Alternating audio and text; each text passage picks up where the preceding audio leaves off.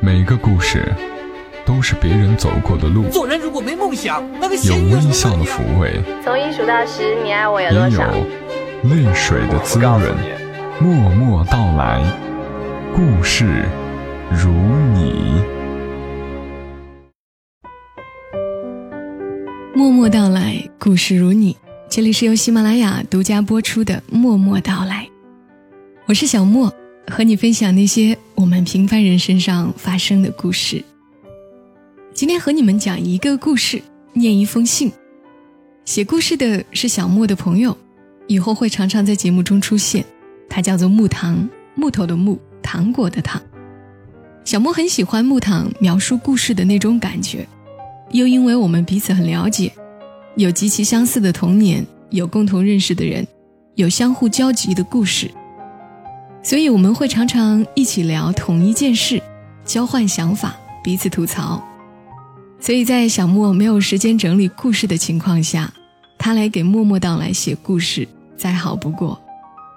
其实他不是第一次出现在小莫的节目里了。有一期节目是“留不住的美好，那就记住”，就是他的文字。有听友想要看文字版，在小莫的逼迫下，木糖也开了一个新浪微博。因为之前他一直是用 QQ 空间，不太方便对外公布。那以后，在节目中出现过的木糖的文字，你们就可以在他的新浪微博上看到了。我会把微博地址和节目中用到的音乐信息一并注明在节目详情里，好吧？进入正题来讲故事。故事的名字是《我所知道的爱情》。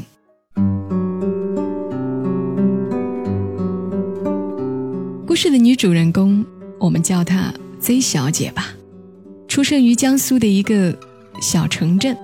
八五后，我遇到 Z 小姐时。Z 小姐已为人母，不过看上去是一个大学生的样子。认识了 Z 小姐，顺其自然的就认识了 A 先生，Z 小姐的丈夫。Z 小姐和 A 先生之间的组合，就像他们的名字一样，是两个极端。Z 小姐是个高妹，一七零的身高，不修边幅，在我看来还有点傻。而 A 先生风度翩翩。温柔有趣，毕业于某重点大学，操着一口流利的英语，外企高管。A 先生和 Z 小姐的成长轨迹，是原本永远不会有交叉点的平行线。他们刚相识，A 先生感情一片空白。有一个要好的女同学在南方一所大学就读研究生，非常矜持地表达了爱意。而此时，A 先生公司有一个项目在江苏，他原本打算等这个项目结束之后，就去女同学所在的城市。凑巧，Z 小姐的爸爸是江苏这边乙方公司的员工。二十二岁的 Z 小姐是风一样的女子，蹬着自行车给他爸爸送午餐，和 A 先生相遇了。那时候，A 先生二十七岁，独自在他乡，看到这个明明化着淡妆、身材高挑的女孩子，骑自行车如此帅气，免不了多看了几眼。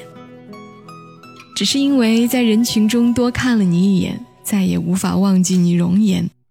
这是歌词。事实是，Z 小姐没心没肺，和一帮小姐妹闲着无聊，和她爸爸的同事和儿子们。结伴去玩儿顺便邀请了 A 先生。我听到这儿问，然后呢？然后啊，Z 小姐说，然后 A 先生就单独约我出去吃饭啦，没事儿就聊聊天啊。Z 小姐从来没想过她和 A 先生是否合适，他也从来没有想过要离开江苏，心里想着，等 Z 先生离开江苏。这段友谊也就结束了。电影《失踪的宝贝》里有一段旁白：“我总是相信，是那些你无法选择的事物造就了你，你的家乡，你的邻里，你的亲人。”Z 小姐的家乡极其重男轻女，她的父母在这样的环境下对她关注极少，把养育弟弟的责任强行分了一半给他。他无力承担。某天，Z 小姐和她父亲因为钱的事情发生争执。她离家出走，正是深夜。她说也不知道是为什么，第一时间打电话给 A 先生，然后嚎啕大哭。一个一百七十公分高的女孩子，做不出来小鸟依人的样子。据 A 先生说，他哭得狼狈不堪，跟梨花带雨没半点关系。但是就是让 A 先生怜惜。爱情的产生，不一定每次都需要怜惜。一旦有了怜惜的情怀，男女之间的关系一定会不一样。而把怜惜化成爱情，也需要付出真心。那一晚，A 先生什么也没问，带着 Z 小姐找了一个地方等他平复心情，之后送她回家。在我看来，这是最大的尊重。Z 小姐也对 A 先生的沉默非常感激。要说 Z 小姐虽然有点大大咧咧，人却非常聪明。在他们未曾成为情侣之前，她对自己家里的事儿基本上是缄口不提。那晚之后，他们俩见面的频率变得更频繁了一些，顺其自然的就走到了一起。对于那晚的事情，A 先生尽管知道一些什么，也很体贴的只字不提。Z 小姐在跟我说这段往事的时候，让我深刻体会了不以关爱之名打探别人的隐私，也是修养和尊重。听到这儿，你是不是觉得 Z 小姐非常好运气，遇到了一个好男人？在平凡人的感情世界里，运气。可能让你遇到一个好男人，但是运气不能保证你长久的和这个好男人在一起。Z 小姐本人也有很多优点，比如说性格开朗、随和、善良。A 先生的项目结束后，他们一起离开江苏，去大连开展为期两年的一个项目。在大连的两年时间里，A 先生帮 Z 小姐。报了夜大学习英语，循循善诱，引导 Z 小姐爱上学习，生活平淡幸福。他们在一起的两年时间，春节从来都是 Z 小姐一个人在大连，A 先生先陪完父母再来陪她。对此，Z 小姐毫无怨言，她也不曾怀疑过 A 先生的居心，他们之间培养了极高的信任度。所以再到后来，因为工作原因，A 先生在 Z 小姐怀孕、即将临盆的情况下，不得不提前回广州。双方父母也因种种原因都不在 Z 小姐身边的前提下，她一个人跑到医院生孩子、剖腹产，需要家属签名，她也没有六神无主，找了一个在大连认识的朋友。通过关系找朋友代签手术同意书。生完孩子，伤口还没有完全恢复的情况下，请的保姆阿姨突然辞职，学了两天，一边百度一边带孩子。Z 小姐把这些往事当成故事讲给我听，我心惊肉跳，她云淡风轻。有过孩子的人都知道，一个孩子的诞生。会给一个家庭增加多少事儿？带孩子又是多么的累。Z 小姐把孩子带得很好，一直到孩子三个月才回广州。下飞机的那一刻，A 先生抱着 Z 小姐哭了一场。A 先生和 Z 小姐是彼此非常合适的人，他们相互爱慕，彼此尊敬，互相体贴。女方不恃宠而骄，男方也不傲才恃物。A 先生的朋友、家人都认为 A 先生可以有更好的选择，Z 小姐配他有点高攀。而我欣赏 A 先生的，除了他的修养、教养，便是他对爱情的看法。生活在高节奏的城市，人难免现实，考虑伴侣和婚姻，学历、家世、工作和外貌，都是必须考虑的因素。生活已经不容易，找一个门不当户不对的伴侣，要磨合，实在太伤元气。热恋期过后，发现大家的条件不是十分匹配，很多人选择分手，再找一个旗鼓相当的人结婚，或者不分手就这么干耗着，最后两看两生厌。A 先生何尝不明白他和 Z 小姐之间的差距？他们从审美趣味到人生看法是截然不同的两种人，不容于彼此的家庭。只是 A 先生喜爱 Z 小姐，不愿意放弃，积极缩短他们之间的差距，有点类似萝莉养成。现在的 Z 小姐身上有很多 A 先生的影子，很多人会说。随意的改变一个人是对他的尊重吗？为什么不给他成长的空间，让他顺其自然的发展呢？在我看来，有一个优秀的伴侣帮助自己变成更好的人，是一件很幸福的事。而且，被一个本身很优秀的人影响，自己也是非常心甘情愿的。如 Z 小姐，A 先生也没有很强势的要求 Z 小姐必须如何。他只是在力所能及的范围内，针对 Z 小姐的情况做一些改善。比如说，花重金送 Z 小姐去英语机构学习英语，建议 Z 小姐开淘宝，然后辞去工作，帮 Z 小姐把淘宝店变成一个服装公司，教 Z 小姐管理公司，自己继续上班，也教她品味生活，带她去参加同学聚会、公司聚会，任何公共场合。其实，什么样的人对情侣来说是优秀的呢？爱上一个比自己优秀的人，没什么可以羞耻的。关键是，你是否愿意为此做出改变？被爱的那个优秀的人，是想办法和你一起做出改变，还是放弃？不优秀的你，是否愿意正视自己的缺点，和他一起努力，渐渐变得更好？所谓的变得更好。是通过各种方式让你外表越来越美，内在越来越坦然、独立和包容。这是目前为止我看到的最好的爱情。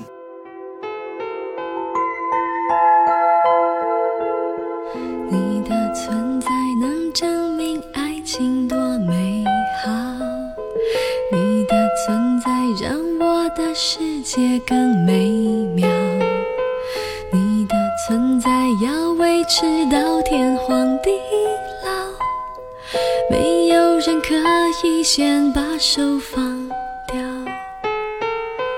我的存在是你沮丧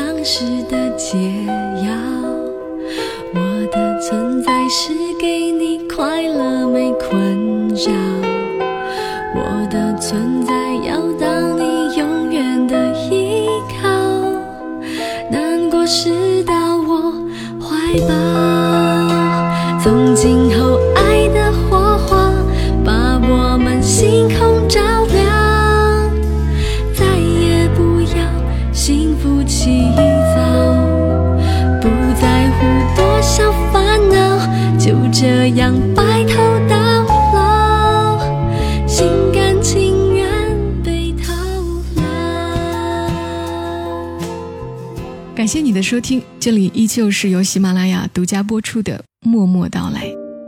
最好的爱情究竟是什么样？每个人见到的，甚至是遇到的，都是不一样的。但是，我想它一定是存在的。说好了，今天还要念一封信的。有一位叫做张先生的听友，他写信跟小莫说：“听你的声音，从二零一三年十月六号开始。”那天，我和谈了两年恋爱的女友分手，在分手一年之后的今天，和你分享一篇我的文章。张先生给他的文章命名为《轻轻的放下》，这让我想起电影《心花怒放》的结尾曲小柯的那一首《轻轻的放下》。小莫觉得放下不是忘记，而是把过去安放，好让自己更好的前行。张先生这篇文章写的像一封信，文笔也不错。接下来念给你们听一听。知晓你已经回国了，不知道你现在过得怎么样，但愿一切都好，就像歌词写的一样。十一回家的时候，收到了高中朋友发来的请柬，在请柬上写着你和我的名字。哭笑不得中，也发现我分手已经整整有一年了。喜欢你六年，和你在一起两年多，占据我现有人生的四分之一。或许这段感情会在我的生命中占据更大的比重。矫情是我一贯的作风，你明白，我了解。身边的人在这几年里来来去去很多，有些人。在多年之后依然是朋友，有些人依然如过客，而你却成为我最熟悉却最遥远的人。这一年基本上完全不知道你发生了什么，当然你可能也不关心我发生了什么。刚毕业的时候，一直和你说，等你毕业的时候，要和你一起去烟台，在那个美丽的城市买一套属于自己的小房子。然后过着所谓春暖花开的日子。这一切终究没有实现。现在的我决定留在杭州，像很多新杭州人一样，在这个城市过着朝九晚五的生活。杭州是一个很美丽的城市，就像宁波。离开那个城市两年，由于工作的原因，这一年去的次数不少。每一次去的时候。都是不一样的感受。感觉那个城市曾经带给我的美好回忆，也遗憾那个城市记录你我的那些点滴在不断消失。双桥已经拆了，再也找不到你我曾经每天都去的咖啡店了。老外滩的教堂被火烧了，找不到当初表白的见证了。实习的公司也变了，已经没了你我原来实习的工位。你我一起去吃东西、抓玩具的城隍庙也拆了，就连你我都熟悉的三号楼也不再属于考研的小伙伴们了。十一的时候，叫上大学好友一起去了大学校园，在大草坪上回忆读书时候的那些往事，笑的、哭的都有。唯独我们没有聊到你，他知道这是我最软的地方。怕我不开心，只是简单的一句“他回来了吗？”一笔带过。这一年来过一次山东，五月份的时候，我去济南出差，我第一次到那个你口中没车一过烤串变黑的城市。好吧，我想到的真的是这个，不是大明湖畔夏雨荷。凑巧的是，济南市场经理的女朋友也是烟台人，自然对烟台了如指掌。不巧的是，当我在写这封邮件的时候，他们也因为异国恋而分手。在那一周多的时间里，我去吃了好几次你描述的路边烧烤摊，可惜没有一次遇到那样的情况，内心难免有些失落。曾经我真的以为，你我会像在大学在一起的时候一样，疯疯癫癫的走完这一生。那时候。我全部的梦想都有一个固定的女主角，想着在未来的每一个我的人生经历中，都有一个叫 L H N 的名字。直到你我毕业了，你去了巴黎，我来到了杭州。开始的一年，你我依然闹闹腾腾的过了一年。即使一个人走在陌生的城市，也会因为想到你而微微一笑。那种感觉，现在都觉得很美好。去年十月，你我结束了两年多的感情。我承认，在那段时间，我很难受，也很难过。给你写过很多封未发送的邮件，给你写过很多未发的短信，也发了很多和你有关的微博、微信。当然，这些都没什么实质的价值。然后彻彻底底成为了工作狂。在分手的这一年中，我几乎每个月都要出差去其他城市。每到一个新的城市的时候，我都想给你打个电话，告诉你我在这个城市。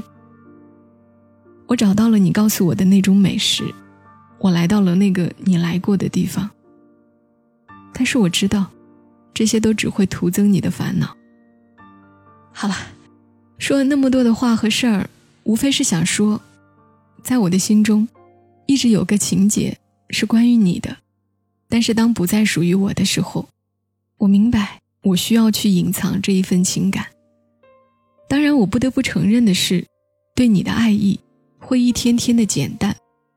虽不愿意，但事实上就是如此。前路遥远，虽不能与你携手共进，但你我会一直在路上。前面有更好的人等你，也会有更好的人等我。在感情的世界里，我一直希望是那个负责保存记忆的人。当写完这封邮件的时候。我想，也是我真正放下你的时候了。真正的放下，大概是，你不会删除他的聊天记录，也不会把他拉入黑名单，只是任由他躺在通讯录里，再也懒得去点开。他就像你掉进床底的笔，扔在地铁站的水，决定不要了，就再不会想起。他留下的那些痕迹，就像家中沙发缝的灰。油烟机上的污渍，你不会为他特意来一次大扫除，只是心情好的时候顺手一擦。会有一个早已删了却不会忘的号码，永再大，但永远都会记得他。这到底算不算放下？早就过了看着一切都会愤怒的年纪，默默看着时间带着所有团结而下，这样子是不是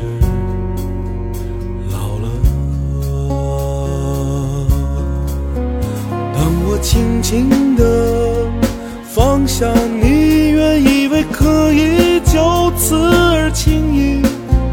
可以就此上路，赶奔下一个黎明。当我轻轻地放下你，让时间洗掉所有的痕迹，面对岁月，谁能有什么办法？今天节目内容就是这些啦。这是上个礼拜说好有两期的默默到来，但是没有来得及录的内容，所以这个礼拜周三的默默到来还是会如期播出。我们周三再见吧，小莫在长沙跟你说晚安。什么时候该去坚守？什么时候该去追求？给你喜欢要的，就能得到我所想要的？这难道就是所谓的？明白，已经知道生活就是不停哭啊笑啊累啊，一根烟会燃尽所有对你的牵挂，这是否就算是退了？当我轻轻地放下你，愿意。可以就此而轻易，可以就此上路，赶奔下一个黎明。当我轻轻地放下你，让时间洗掉所有的痕迹，面对岁月不息，谁能有什么办法？让我轻轻地放下你，把一切重新